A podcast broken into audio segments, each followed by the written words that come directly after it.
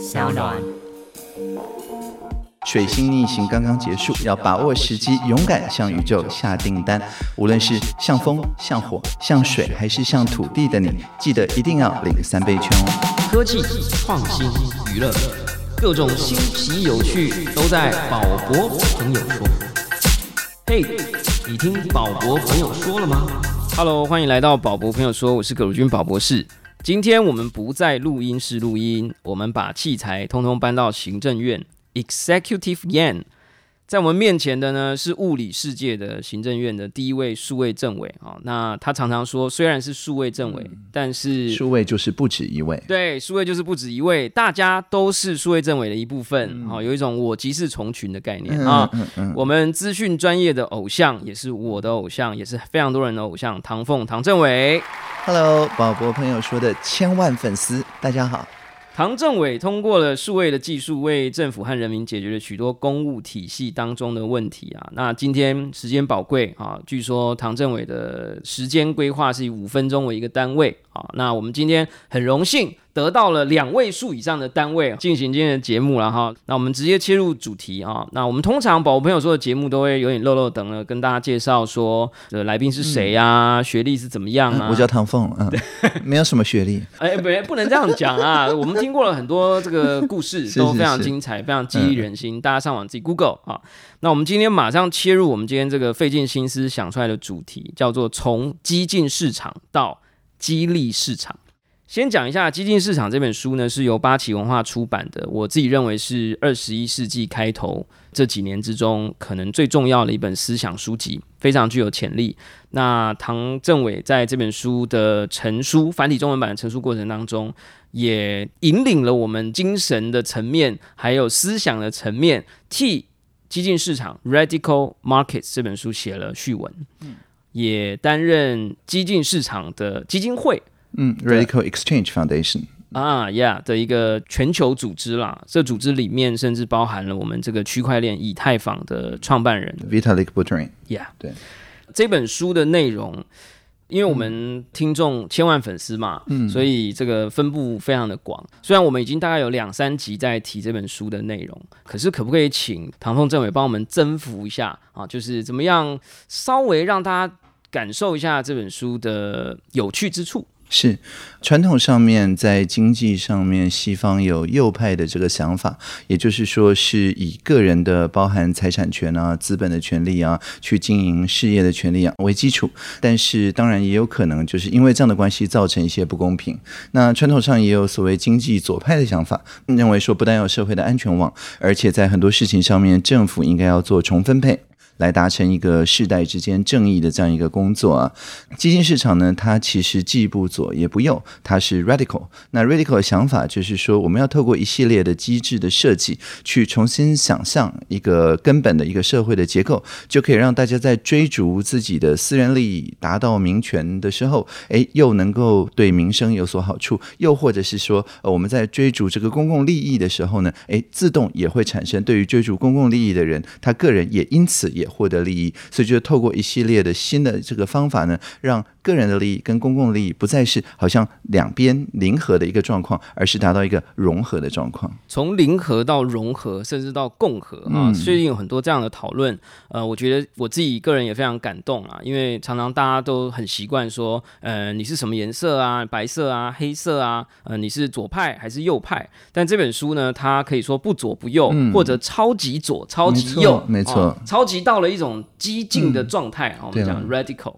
啊。那这本书我自己到现在还在持续的消化当中。唐政伟也写了序文啊，非常非常精简的字数里，竟然囊括了一个芝加哥大学最年轻的经济学教授的智慧思想，跟这个法学天才啊，这个小波斯纳。那我今天其实一开场要先正本清源一下啊，就是说。之前参加一些活动啊，就开始有听到有人在说：“哎呀，宝博士是激进市场 （radical market） 这个想法在华文世界的第一把推手。”但其实不是啊，但是吗？很开心收到唐政委的掌声啊！对，我当时是用英文跟他交流啊，哎，中文化。没有你爆梗了哈，就是其实我自己也一直觉得不是，然后我就上网追根究底了一番嘛，就发现呢，在这个唐政委长期累积的这个通联记呃不是通话记录呃这个对谈记录逐字稿了，对逐字稿记录的网站叫 archive 点 tw 是公开的嘛？是当然了。呃，我就找到了一篇这个二零一八年十一月二十一号与格伦维尔会面啊的这一篇，我那时候是如获至宝，想说。竟然在二零一八年，唐凤就率先嗯与这个思潮的开端，竟然就有了第一次接触。对，能不能跟我们分享一下？因为那个时候真的华文世界可能还没有开始讨论，您是怎么第一手接触到这么新、这么有意思的一些呃新的知识，跟带来这样的一个知识的有趣的人？那一场会面是怎么样的一个情况？对，那一场是试训，就是当时我们有一位同事叫张方瑞，他在纽约。那因为他在跟纽约的 Golf Lab 呃一起把台湾的经验输出到他们的国会嘛，那所以呃他就跟 Glenn Weil 见面，那我就有一点好像附身在他身上啊，这样子，所以是三个人的会面。那为什么会有这场会面呢？是因为在二零一八年的十月，我跟 Glenn 有一个共同的朋友，就是您刚刚提到的 Vitalik Buterin，呃，他经常在 Twitter 上面跟 Glenn Weil 来那边。用各种不同的角度来讨论时事啊，那刚好他们在讨论到新加坡，然后再讲到说，诶，新加坡到底算不算是一个您刚刚讲的这种比较就是 radical 的这样一个地方呢？是不是说既可以照顾企业的经济的利益，又可以照顾公益呢？等等。那 Vitalik 就说，诶，你要讨论新加坡，还不如讨论台湾。Vitalik 觉得台湾更有这样子的精神啊。那但 Glenn 就说，诶，其实我从来没有去过台湾，我也不知道台湾是怎么回事。那 Vitalik 就说，哎，我认识一个台湾人，他叫 Audrey。T，然后他就 tag 我，那 tag 我之后，我那 Glenn 就这个马上传了私讯来说，他很想要这个有空可以跟我聊聊，到底台湾是是不是怎么回事啊等等。那因为他一直都了解到说，哎，有一个叫做 Henry George 的思想家，那后来影响了 Radical Exchange 的这个整个想法嘛。但 Henry George 当时也影响了这个孙逸仙，那所以孙文思想其实尤其民生主义的那一部分，有相当大的部分是来自于 Henry George 的想法，所以他已经。听过这个孙逸仙很久了，但是不太认识什么台湾人。那所以因为这样的关系，我们就很快约了一个时间。那约的那个时间，就像大家在逐字考可以看到的，我就跟他说：“哎，你这本书里面很多想法都很好，尤其他跟 Vitalik 在那本书成书之后一起写的那个平方融资嘛，啊，Quadratic Funding，这个也非常的好，可以用来支持 Podcast，对不对？那就 k e y Coin，对。那但是这个过程呢，我们在台湾要制度上面根本的做这个改变呢，其实也没有那么难。但是我觉得应该挑一个简单的，所以我们就挑。了 quadratic voting，就是平方投票法，所以马上我们总统梅黑客松到现在已经第二年了，都是运用平方投票法。那这个就是在 Radical Market 这本书里面可以说是操作性最大的一个，因为非常容易嘛，你只要把举手投票或者是贴点投票稍微改一下规则就可以了。对啊，这个希望听众朋友有兴趣的话可以研究一下，这个东西真的不难。QV 就是平方投票法用在总统黑客松，其实是希望让一些。嗯，没有那么在目光之下受瞩目的一些专案，可能可以通过一些方法更加的浮现出来。没错，那平方募资法也是这样，就不会像泽泽上面可能有几个被 feature 的项目，大家就拼命的投它。那也有一些比较冷门的项目，或者其实很棒，但是还没有被浮出来的项目，可以提早浮出来。嗯，没错。刚刚有提到这个平方募资法在 Gitcoin 上面，宝博朋友说这档节目就有参与。没错，Gitcoin 的第五波。跟第六波啊，那第六波因为没有宣传，只拿到八块美金。嗯嗯嗯嗯。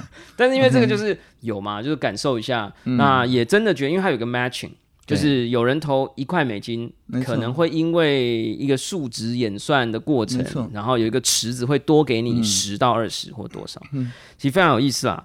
那我想听众朋友听到这边，应该大脑已经有点暖机了。嗯，我们就来感受一下唐政伟更深刻的智慧啊。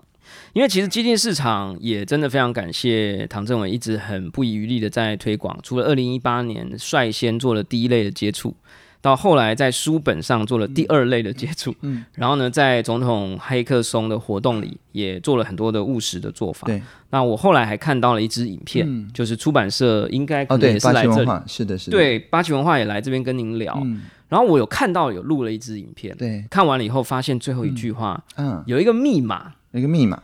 这个密码是一首诗啊，一首诗，十六个字，对对，十六个字。然后你在影片里先讲了后八个字，对对对，叫做“公民之国在花之中”，是婆娑之洋，美丽之岛，那个是台湾通史嘛？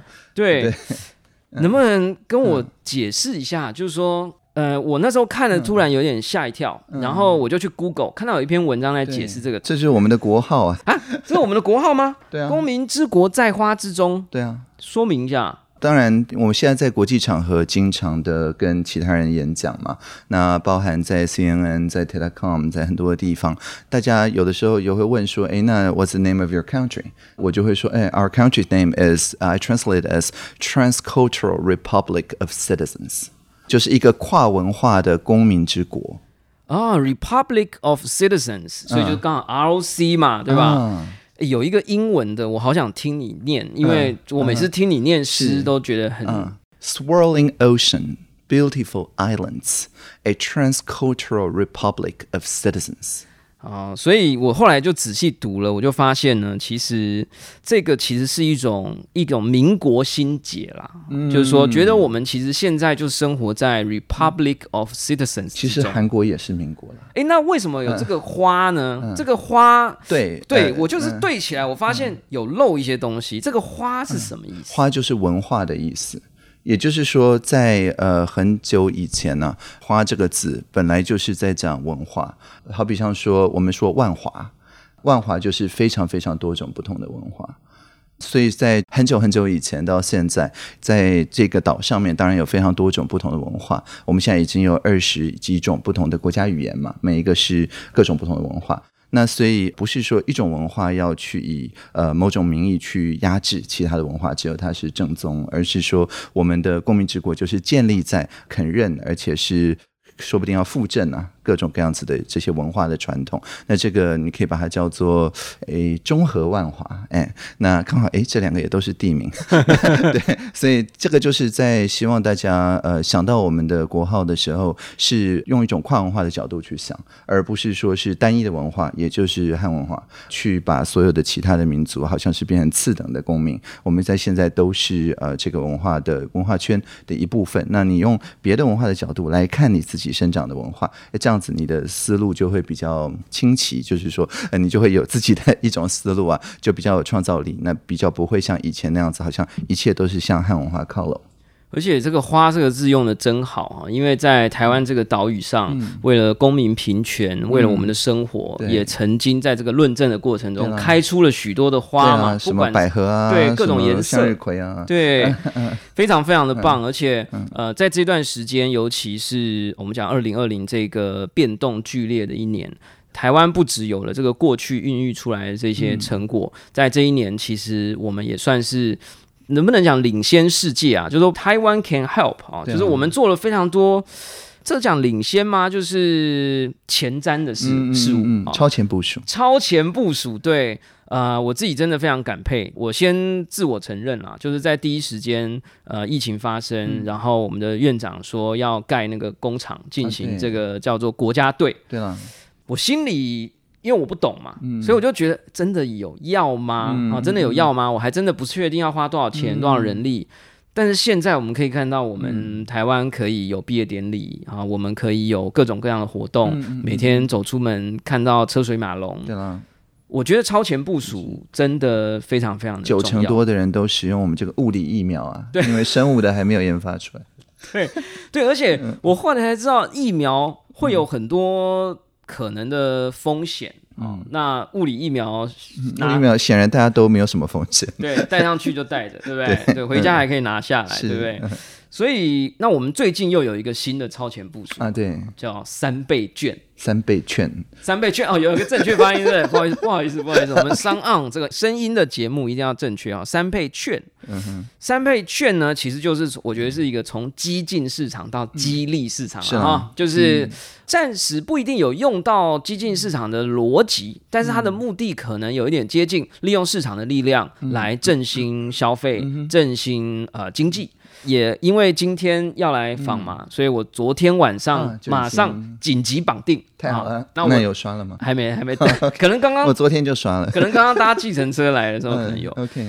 那也聊一下啦，就是说先讲，我们目前还在积极鼓励大家数位绑定。对啦，刷三千领两千，可以从 ATM 提现金。但是听说实体券又设计的太漂亮了，所以过于精美，过于精美。现在领的比例听说是数位少一点。不过当然数位我们也还有易放券嘛，还有农油券嘛，还有董资券嘛，还有什么客庄券嘛，那那些就会把数位的部分再扩大。对我，我先这个呼吁一下哈，真的，我大概这十四天啊，就是从七月一号开始嘛，嗯，然后今天录音的时间刚好七月十五号，然后在这十五天之内，我太太每天问我说要赶快去绑哦，然后你知道，虽然我是搞数位的，可是我就有点担心会不会要拿出很多的资料啊，然后要安装什么东西啊。然后我昨天就想说，不行不行，明天要去访问唐凤了，再不绑定像话吗？这样，然后呢，我就打开网页，Google 我的信用卡公司，对吗？然后空一格振兴，对，呃，三倍券，因为我们是分散式架构，你根本不用到我们网站，超去中心，对，然后马上第一笔点进去，对，然后输入我的身份证字号，嗯，哎，我的信用卡卡号，对。可能还有一个就是那个没有，连那个都没有，一个 capture，一个 cap 就一个证明你是人类，证明我是人类，对。然后就感谢你已经绑定完成，嗯，我本来要录影，你知道，一幕录影，想说教一下听众朋友，根本还来不及开那个录影程式就绑完了。其实你截图跟录影是一样的，有我有截图，我有截图。然后想说这该不会是骗我的吧？因为他给我一个编号，嗯，然后就去那个三千点 gov 点 tw 点查询嘛，查询，嗯。哇，真的就出现了已绑定。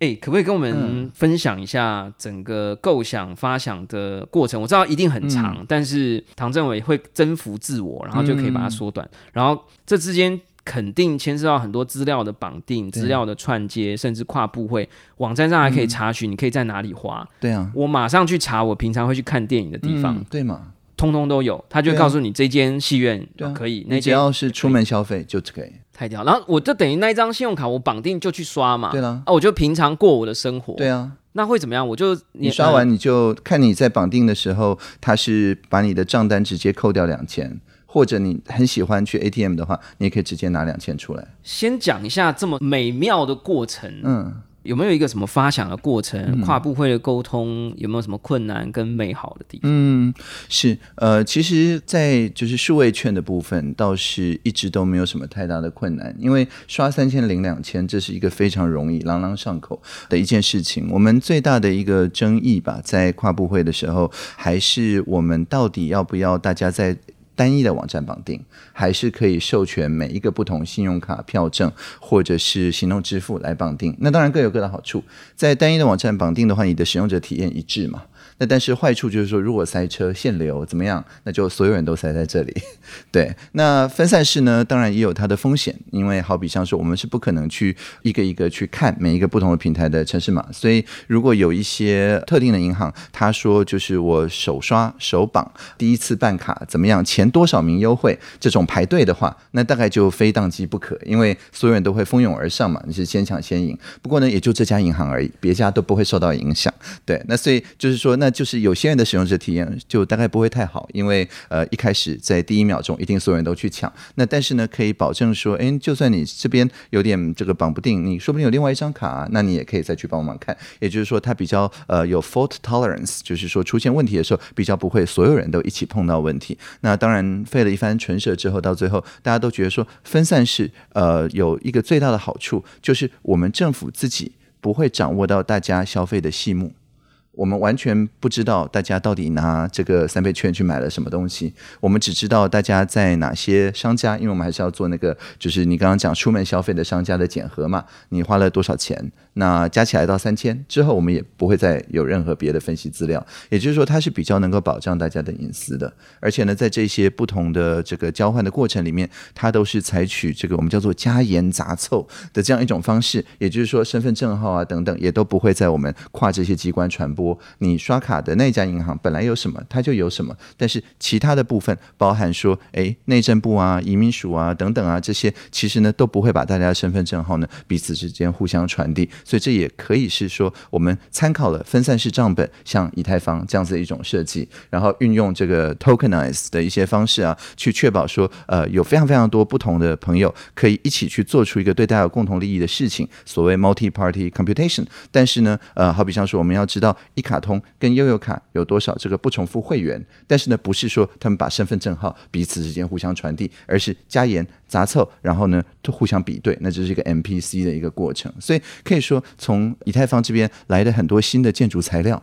让我们在搭建这种公共工程的时候呢，一方面可以保护大家的个人隐私，但是二方面又可以让系统呢，它不会承受那种单点的错误。哇，这真的是非常清楚明确啊！那我听的时候，我就想说，那。我再追问一下，第一个蠢问题，就加盐是加盐巴还是加密？加盐巴，真的是加盐？没有啦，当然是数位盐巴啊。就是说，你的每一个呃，好比说提款机的这个提供者，包含这个应该是中国信托嘛、国泰世华嘛、台新嘛。那你如果想要领两千的话，你可以指定这三家的任何一家提款机。事实上，你不用指定，你只要说我想要在提款机领两千，然后你把一个你绑定也刷过三千的这个信用卡。卡，那因为现在都有信用卡，什么在提款机借钱啊、预借现金啊等等这些服务，所以你就把你的金融卡或者是信用卡，你就放到这三家任何一家提款机，不需要是这三家银行，任何银行都可以。那这样子，呃，他就会去检核说，哎，你已经花到三千了，那我直接给你两千现金。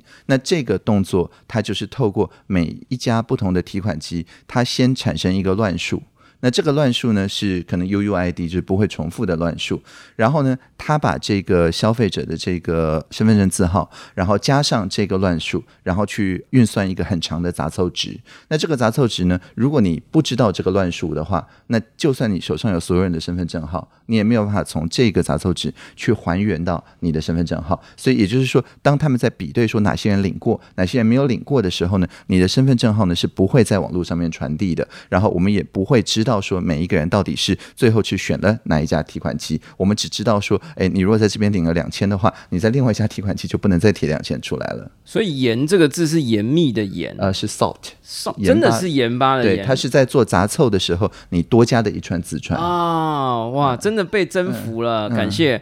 那这个，我想听众朋友应该都有一种这个学习薪资的感觉啦，而且。呃，我们的这些资讯在政委的把关之下，还有很多的团队一起共同的把关之下，呃是没有问题的。嗯，也好奇就是说，那所以到时候我有的信用卡公司是直接从账单里扣，有的我可能是插卡然后去领钱，很多可以让你选。哦，OK，对，所以比对我的消费的商家是不是符合这个正面列表清单，是由呃是由你的卡刷了之后，他们叫做联卡中心。啊，联卡联合信用卡的处理中心。所以呢，呃，每两个礼拜我们会更新一次这个商家的这个列表，包含他们的这个特店，就是他们的收售卡的那一家，什么红蓝绿啊，什么之类的的这个收售方。那所以说呢，只要有这样子一个列表放在联卡中心，那联卡中心每一笔交易来。那他看到说，哎，这是电商交易，就是 EC 嘛，你要打后三码的那种。对，那电商交易来，他如果在这个白名单里面，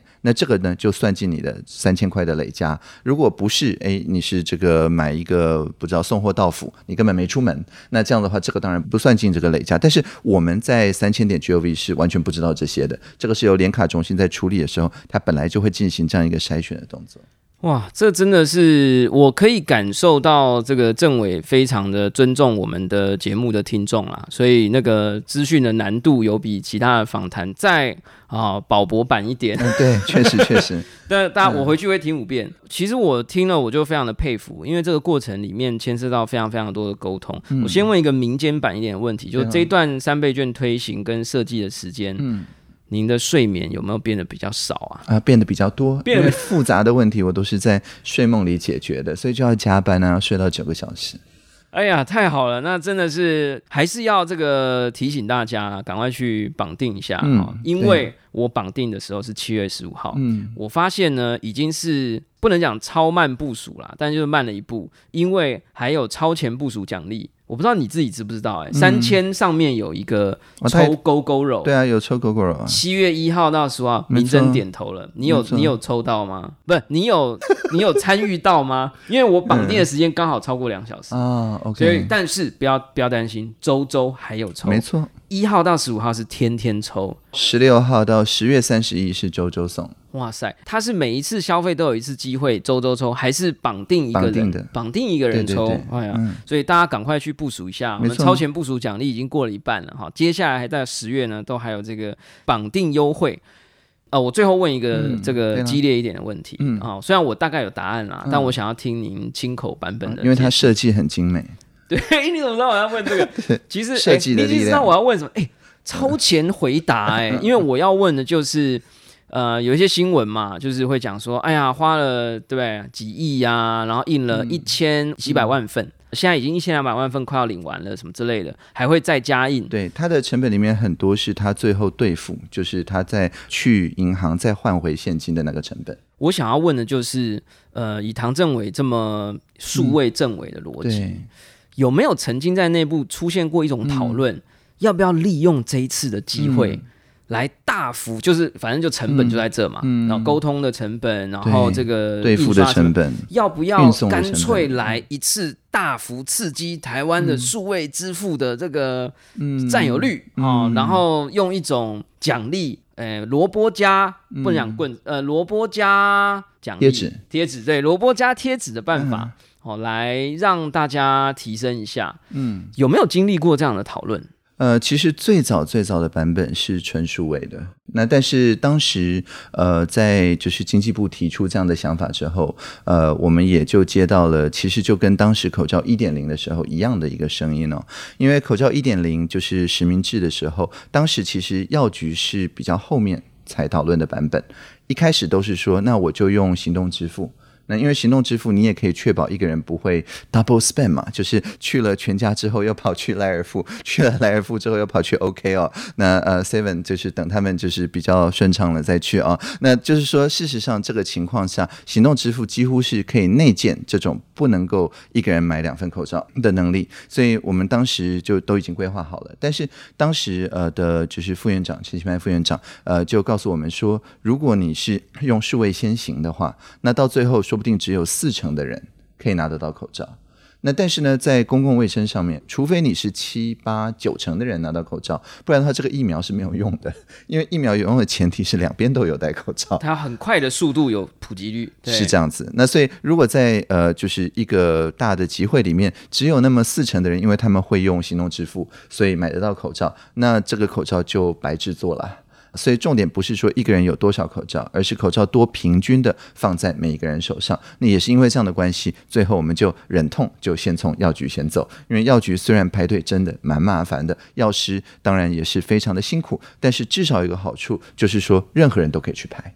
所以呢，最后真的没有时间去排的那两成的朋友，我们再设计二点零、三点零，让他们可以预购到超商。所以，呃，我会觉得说，这次的三倍券，我们也从各地听到，就是说，我们当然可以说行动支付 only，那但是结果就是说，哎，大概只有百分之四十的人到最后会来使用。那当然，这样子从振兴经济的角度也是有振兴到经济啊。那但是从就是大家这种小摊商啊，公平性的这个角度，就会觉得说，哎，那就只有装得起这个 POS。机的的人才能够被振兴到，哎，多多少少有那么一点不公平，所以后来呢也是有纸本的设计。不过当然纸本因为设计精美啊，非常有纪念价值，所以说呃后来选纸本的就比较多。那其实我在内部会也有提出一个见解，就是说明华应该绑定的时候就送你一个漂漂亮亮的镭射贴纸，镭射贴纸防伪的嘛，能够贴在你的信用卡上，这样你刷的时候又有一种尊荣不凡的感觉。对，不过后来好像没有那个印贴纸的钱了，实体 NFT 啦，是是是是，我想。听众朋友有都听过之前的节目啦，都很能够理解。唐政委也很尊重我们的节目，知道我们一直都有一个牛也会的区块链系列，在我们今天这一集节目里偷渡了很多区块链的知识。sticker，对，我们还有双花攻击啊！大家待会回去听一下哈，重听哈。好啦，那其实我完全被说服了啊，所以我接下来要这个好好的来推广一下。然后我觉得这两者并行真的非常的重要。大家不要看我们现在好像呃车水马龙啊，生意都没有太大的改变啊。可是其实经济的变化是需要时间，对。所以大家真的，我们现在是超前部署，给大家振兴的这个机会，三倍券啊，三倍券。赶快进入这个体验三倍券的行列啊！嗯，那我想这是非常非常重要的一件事情。那再来呢，我们就要来更超前、超超前部署一下，超超前、超超前部署一下。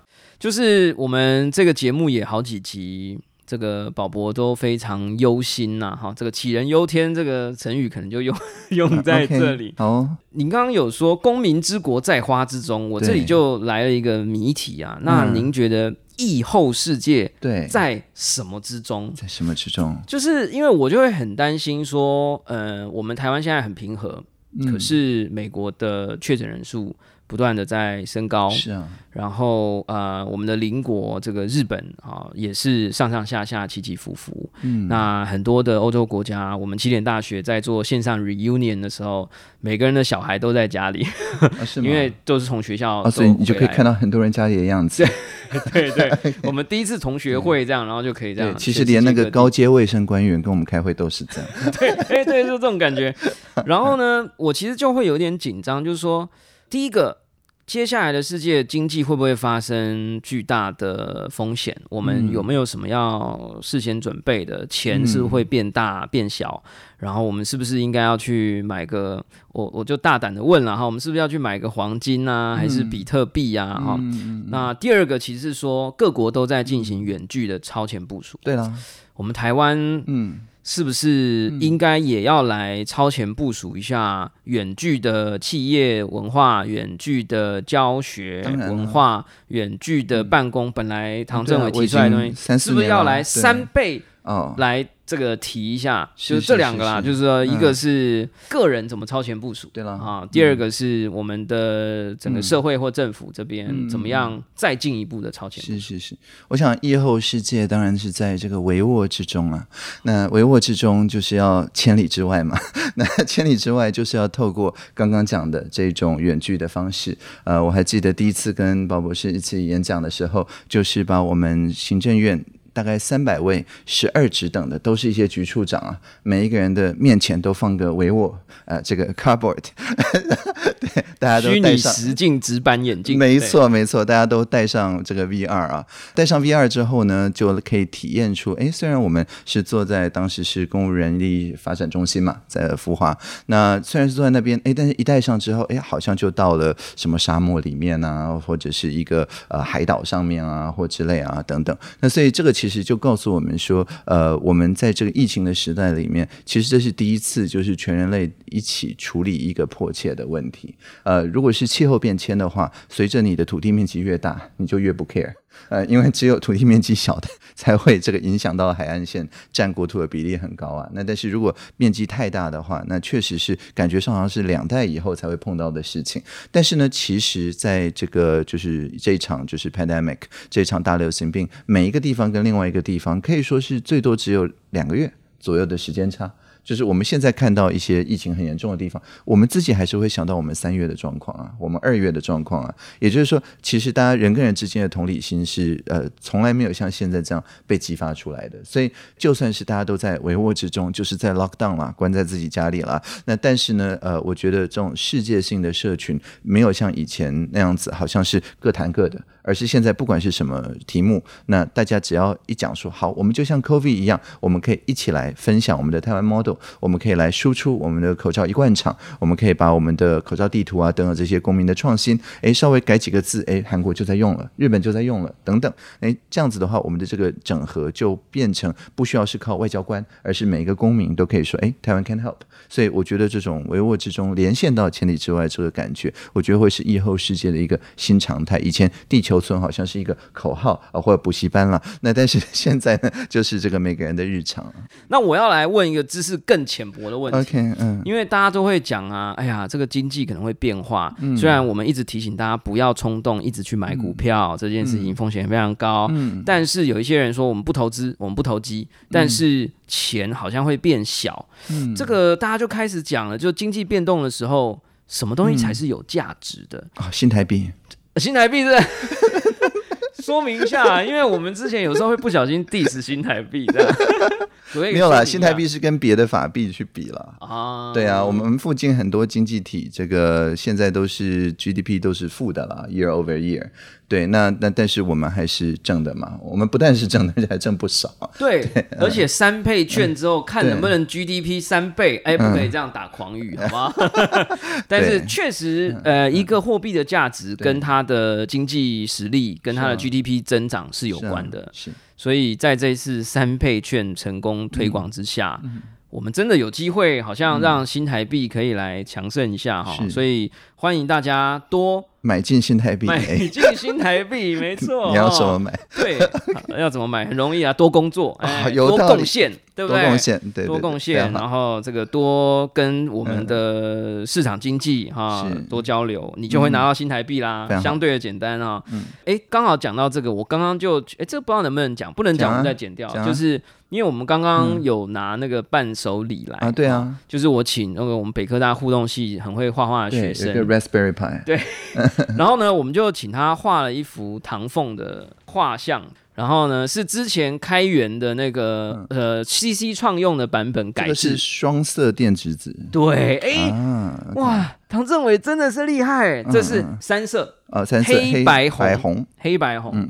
然后呢，我们就请他画了一幅画，然后呢，就印了，绝对是在这个三百元以内的画框。嗯，但是我个人呢，又觉得唐政伟也是一个骇客啦，哈，这个公民骇客，所以呢，我就想说送他一份我自己最近玩的很疯的这个电子纸艺术作品，我就把它电子化，就一实一虚这样。然后一来呢，就说：“哎，不行不行，这个我们有规定的，对，超过三千块要报正风处。对，那这个电子纸呢是差不多两千啊，然后呢，这个 Raspberry Pi 大概是一千到两千。对，所以呢，刚刚那个这个我就立刻现金把它买下来。对，所以我取得新台币了。哎呀，在疫后世界啊，我的强势的新台币，对对，强势的新台币。我们可以放旁边没有？对，不小心把密码这个秀出来啊，没有密码我已经对我后面还加了那个 root 的账号密码，然后祝唐凤政委 happy hacking。对对对对，嗯，那接下来我觉得就是我个人私心啦，啊，听众朋友刚刚都是为你们问的啊，哈，这一个就是为我自己问的，是是是。嗯，我好几集节目一直都在探讨所谓的后真实，嗯，或超真实，或后真相。怎么说呢？因为我们看到这个，我想你应该知道，这个 Steam 的平台的创办公司叫 Valve 啊，当然，Valve 有一个长得很酷的人叫 Gabby 啊，当然。那 Gabby 他在前阵子接受 IGN 的专访呢，说呃，Matrix is near，哦，或者是 more closer than you。Think 啊，就是比你想象的更接近了哈。就骇客任务的世界就有了。他们现在在研究后 VR，后 VR，XR，XXR，对，三 XR，对，三倍，哎，三 XR，三 XR 啊，三 XR。然后呢，Elon Musk 在八月底的时候又要宣布他的 Neuralink 的最新研发成果。对。那我就在想啊，这个真实这件事情又加上什么 Deep Learning 这种超伪装。我实在是有点无法想象，我们以后要如何看待真实。嗯，我们有 Apple 的眼镜，我现在应该大概百分之九十九点九认为您应该是物理版的唐凤了。当然了，但是我不知道会不会我被旁边什么设备征服了我的大脑，对不对？然后我感觉你的真实是。然后现在又有很多新闻啊，因为很多的这个渠道很多，所以我们觉得好像大部分的人觉得是真实的新闻，好像就真实了。尤其最近因为很乱嘛，以后世界一下大家又传哪里又来一个新病毒，哪里又来一些昆虫，哪里又怎么样？嗯，这种真实的定义，或者是我们应该如何辨别真实？嗯，可不可以教我们一个秘诀啊？就是在这个疫后世界帷幄之中，如何在帷幄辩证真实？辩证真实啊，这叫 teleepistemology 啊，这个远距的知识论啊。那简单来讲，这个呃，Yuval Harari 有一个很简单的方式来辨别，就是如果一个东西它可以感受到痛苦，那么它就是真的，因为痛苦是真实的。那如果一个东西它不能感受到痛苦，好比像说新台币就不会感受到痛苦，或者是说呃一个这个公司也好，DAO 也好，也不会感受到痛苦。那这样的话，它就是抽象的，就是虚构的。也就是说，我们是用一大堆虚构的、抽象的这些东西在彼此之间沟通嘛。但是它事实上是一个可能可以感受到痛苦，跟另外一个一定可以感受到的痛苦，就是我的这个主体跟对方的可能是也是一个主体中间。那对方呢，其实是把他感受到的痛苦的感受，诶，有时候升华成艺术。有时候就单纯的是诉说他的这个痛苦，所以说呢，像今天呢，苏贞昌院长才在院会，我们在看一个他解决了扬尘问题的一部影片。那在影片里面呢，就有一个乌鱼子终于可以拿出来晒了，不受这个风吹沙嘛的这个影响，然后他可以去呃好好的继续种他的地。那院长就说：“哎，我们现在在这个冷气房里面。”铺着地毯，哎，我们看这些影片，它其实是一个再现嘛，一个 representation。但是就是不能忘记说，其实西瓜它不是从冰果室里面、从冰箱里面拿出来的。你看到的那些呢，那个是比较虚的，比较实的那个西瓜呢，它在田里面，它其实是热的。而且呢，你如果一开始这个把西瓜这样子先拿下来，它还不太能吃，因为它还得放着让它熟成。并不是只有牛排才会熟成啊。总之就是说，其实你要经过那一段，就是他付出了他的辛苦，就是粒粒皆辛苦的那个农人的辛苦啊。那这个西瓜，它到最后到你盘子上面，它才有这个完整的意义，它才是 real。那不然子的话呢？你看到的都是一些在线、一些影像、一些去把这个当做主题所衍生出来的这些创作。创作并没有什么不好，而且也是可以让人很开心。但如果没有一个就是让人能够体会到本来是付出了多少的劳苦，才能够到这个今天的这个过程的话，那这个呢就不 real，它就是呃可能是 hyper real。哇。这个我回去听十遍啊！这个大家知道那个 Sound On 哈，或者是 Apple Podcast 或 Spotify 都有回放功能啊。对，欢迎大家尽情回放啊！数位的世界就有这个好处。可是 Gabby 他有说，他那篇专访非常酷。他说他们已经开始在研究一些呃 hacking 我们的感知的东西。他说他得到的一个结论是：第一个，他发现 motor sensor 还有 visual 的 sensor 相对容易被创造。对了，被数位式的创造，但是有一种它反而意外的很难创造，是 temperature 的，对了，温度的，对了，那就是刚刚在讲的这个西瓜田里面的西瓜的那个温度啊。啊，所以我们现在要开始更呃有温度。啊有温度的沟通，对，三倍券的官网就有这句话，对了，你们有一个标语，好灵好用好刺激最温暖。对，好不好？这个我们这个真的非常感谢啦。这个在这么变动的时间点，然后这个日理千万机啊的这个行政院的政务委员腾出了两位数的番茄钟时间的单位，是好来跟我们谈谈。从呃一开始我们在讲二十一世纪新的思潮啊，到这个三倍券，大家赶快去领，对，然后到最后的这个疫后世界的市场变化，嗯。希望大家都有听到自己想听的先问最后，因为我们可能还有三分两分钟的感觉哈，就是说，呃，您这是数位政委还是青年政委？嗯，这个您现在在我三十五岁以后就不能叫青年了啊？是这个分分类吗？对啊，我们青年咨询委员会是以三十五岁作为，所以我在一开始到这个办公室，当时还是蔡玉莲政委，我还是他专案顾问的时候，就是我们一开始一起演讲的时候，那时候我才三十五岁不到。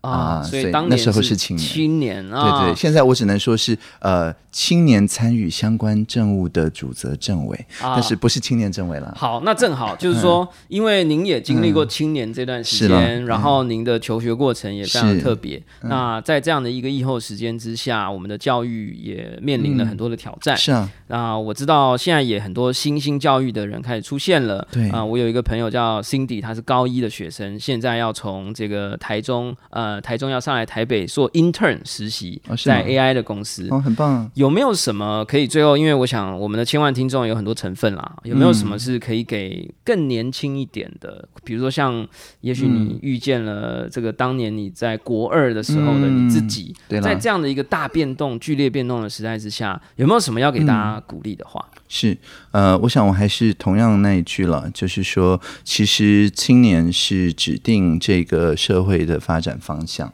那这个向量，那我们这个比较老的这几辈是提供这个能量。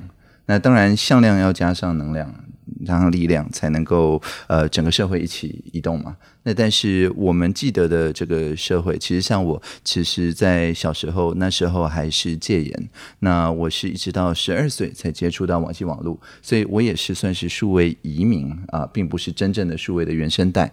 那所以当然我有一个好处是说，哎，这样子的话，我可以把就是呃本来的那个文化，就是纸本的文化，跟数位的文化中间，哎，进行一点翻译啊、沟通啊等等。但是我想象这个世界的方向的这个脑洞啊，大概就没有办法。像这个数位原声带要那么广博，那所以我觉得说，当然未来是透过年轻人而来临，那我们就是尽可能的去支持年轻人所呃指引的这些方向。所以万事万物都有缺口，那缺口就是光的入口。啊，真的太感动了。呃，我特别喜欢你在一个专访里有提到。呃，星星啊，这个星座跟星象看起来是个图案，对，但它其实是立体的，没错。呃，不用觉得别人说，哎，你是狮子座啊，还是什么座啊，都很好。对，但是只要你有一个方向，对，你往前前进，没错，是那一道光啊，对，有一个入口，对，你往前前进，你有自己的星座，对，遇到不同的星星，最终会绘制出自己的星座，没错。那我想，我们这一期节目也是这样，我们有谈了非常多的东西，有非常多的议题，对，其中你可以顺着光的方向前进。多听几遍，然后呢，让这一些知识的小的节点，可以在你的大脑当中形成你自己的一个星座的图谱。嗯，好啦，感谢大家收听宝宝朋友说，我是葛如君宝博士。如果你喜欢我的节目，欢迎点选订阅，下一集就会自动送上给你哦。不论你是在 Apple Podcast、Spotify、s o n YouTube 或者其他平台听到我的节目，欢迎给我五星评价，按喜欢留言或者按下小铃铛追踪订阅，也不要忘记。赶快把三倍券数位绑定，我们水星逆行刚刚结束，要把握时机，勇敢向宇宙下订单。无论是像风、像火、像水，还是像土地的你，记得一定要领三倍券哦。好，太好了，感谢我们的唐凤唐政委，我们下次空中见，拜拜，拜拜。